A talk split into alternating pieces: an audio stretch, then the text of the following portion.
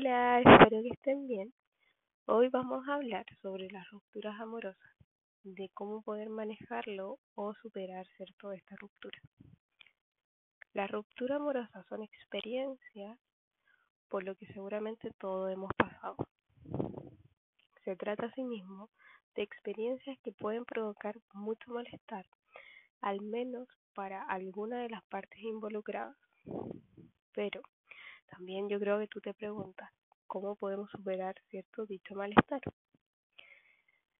Aunque es una pregunta muy compleja, ya que gran medida depende de los recursos emocionales de cada persona y de la historia de cada pareja, les voy a explicar y vamos a ver ciertas estrategias útiles para poder manejar y superar esa ruptura amorosa. Como me han preguntado algunas veces, ¿se puede superar? Sí, sí se puede. Con trabajo se puede. ¿Por qué son difíciles las rupturas amorosas? Es normal que cuando llega el momento de cerrar algún ciclo, por ejemplo, cuando nos tenemos que despedir de algo o alguien, nos lleven muchas sensaciones poco agradables. Sensaciones como tristeza, angustia, miedo, ansiedad, enojo, etc. Estas son algunas de las más comunes. ¿ya? Estas últimas se presentan sobre todo cuando el ciclo ha sido cerrado por parte de alguien más, es decir, cuando nos ha tocado aceptar una decisión que no del todo cierto compartimos. A pesar de que, como hemos dicho, se trata de una experiencia bastante común, lo que también común es no saber cómo afrontarlo. Esto es normal, porque estamos normalmente acostumbrados a evitar la sensación negativa y la circunstancia que nos provoca malestar. No obstante, creer que podemos evitarlas por completo tiene como consecuencia que difícilmente aprendamos a tolerar dichas circunstancias y las emociones que nos acompañan. Por ende, si además tomamos en cuenta que estamos frecuentemente socializados bajo la lógica del amor romántico, donde prevalece la idea de que el amor es sufrimiento, el proceso de pasar por una ruptura se va a complicar. Asimismo, y en tanto que ruptura, este es un proceso que implica una experiencia de duelo, que eso lo tienes que tener muy claro. Tienes que vivir el duelo. Esta etapa de duelo, donde frecuentemente pasamos por la etapa de negar el cierre, de enojarnos, de buscar culpables, para finalmente aceptarlo. Pero me imagino que también te preguntas, ¿cómo podemos pasar más fácilmente de la negación a la aceptación? A continuación les voy a decir ocho claves para manejar y superar la ruptura amorosa. Afortunadamente hay varias cosas que podemos hacer aun cuando el momento difícil ya está ocurriendo. Algunas de estas cosas pueden acomodarse a unas personas y no a otras. Por eso tienes que buscar lo que más te acomoda a ti. Una de las primeras claves o tips, ¿cierto? Es buscar una red de apoyo. Tanto en el caso de una ruptura amorosa como en cualquier proceso de duelo, es muy importante tener una red de apoyo, es decir, personas que acompañen y escuchen nuestros momentos difíciles y nos ayuden a compensar la sensación de pérdida o lo que es más importante de soledad. Pueden ser familiares, amigos, cercanos, etcétera. Y generalmente se trata de personas que también han acompañado el proceso de enamoramiento aunque no necesariamente. Suele pasar que cuando nos enganchamos en el amor romántico tomamos distancia en nuestras redes de apoyo, con, con lo cual es a veces complicado regresar a buscarla una vez terminada la relación. Sé que es complicado porque implica, entre otras cosas, asumir nuestra vulnerabilidad y también aceptar si nos hemos equivocado. No obstante, el regreso a la familia y a los amigos puede ser un paso muy importante para pasar por el proceso de duelo más fácilmente. El segundo tip es realizar cambios significativos. También es común que cuando estamos en una relación de pareja acumulemos objetos, regalos, fotos, recuerdos, etcétera, entre una serie de elementos de verdad muy materiales que simbolizan la relación y el vínculo afectivo. En tanto que se trata de objetos que significan cosas importantes para nosotros. Se trata también de cosas que nos pueden alargar el proceso un poco de negación y de enojo y por lo mismo nos complican llegar al proceso de aceptación. Es importante entonces tomar un tiempo de distancia con esos objetos.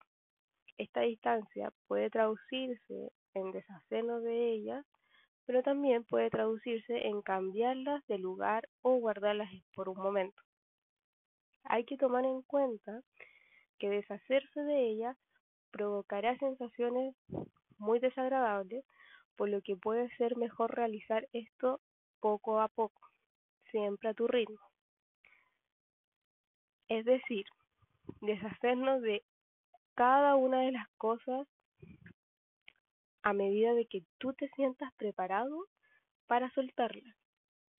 No porque alguien te lo dijo o no porque supuestamente hay que hacerlo. Tienes que hacerlo según tu ritmo. El tercer paso es crear hábitos.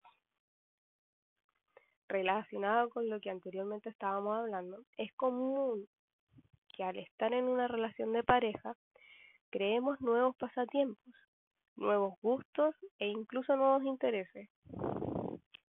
Desprenderse de todo eso es difícil porque se trata de actividades que interiorizamos y que ponemos en práctica cotidianamente. El desprendimiento implica entonces realizar cambios fuertes que definitivamente no pueden ocurrir de un día para otro. Es importante no dejar de mantenernos activos y de buscar cosas nuevas que hacer, aun cuando el ciclo de pareja ya haya terminado.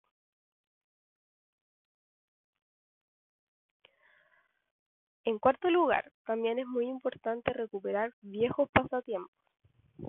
No necesariamente tenemos que crear hábitos nuevos. Funciona también el recuperar los hábitos que teníamos antes de estar en una relación de pareja. Si funciona o no depende en gran medida de cuánto tiempo ha durado la relación y de qué tanto hemos cambiado en el, transcurso de esta relación. No obstante, también puede ser un buen ejercicio el pensar en retrospectiva y tratar de recordar las actividades que disfrutamos antes de iniciar la relación así como intentar acercarnos a esas actividades que antes realizábamos.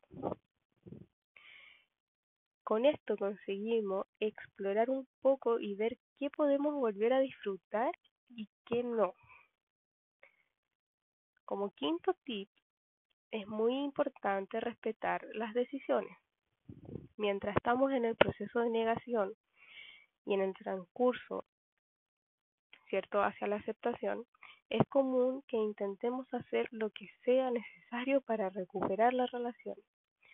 Suele pasar esto especialmente si no hemos sido nosotros los que hemos tomado la decisión.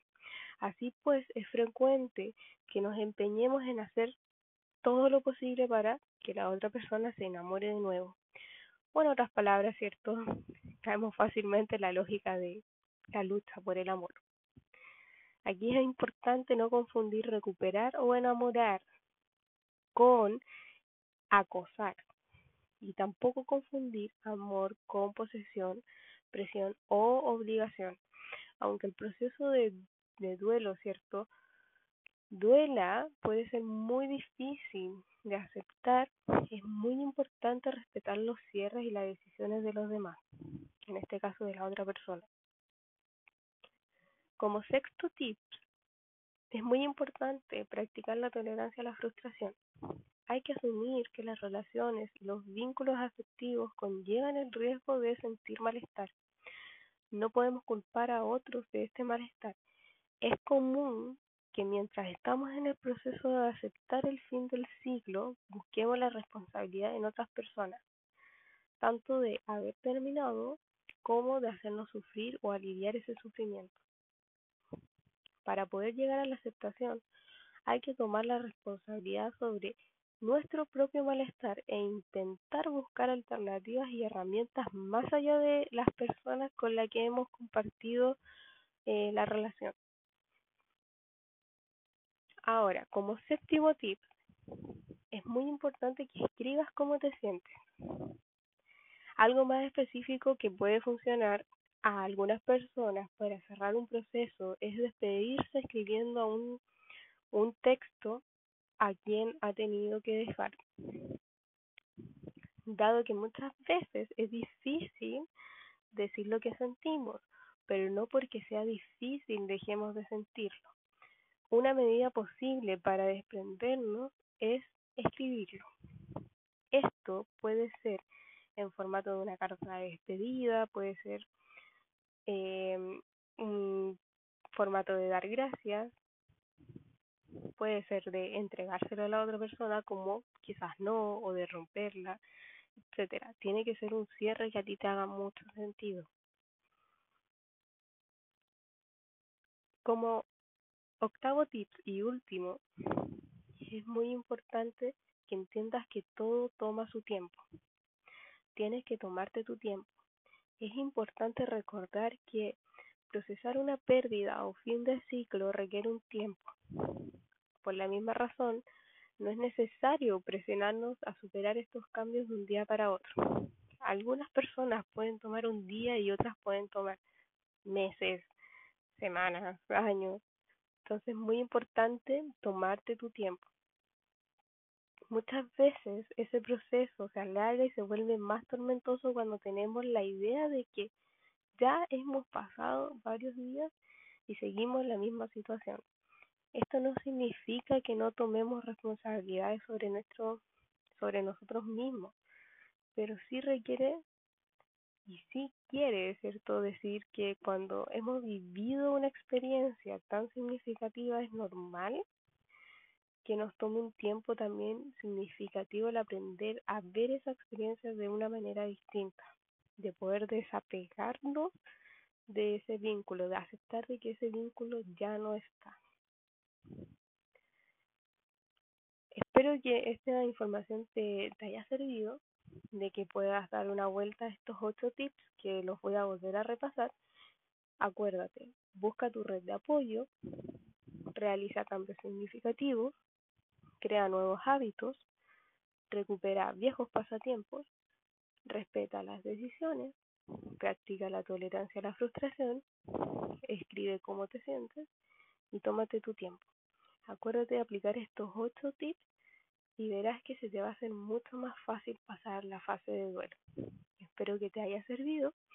Acuérdate de seguirme en mis redes sociales como Paulina-psicóloga, sobre todo en mi Instagram, donde podrás encontrar más información. Nos vemos a la próxima.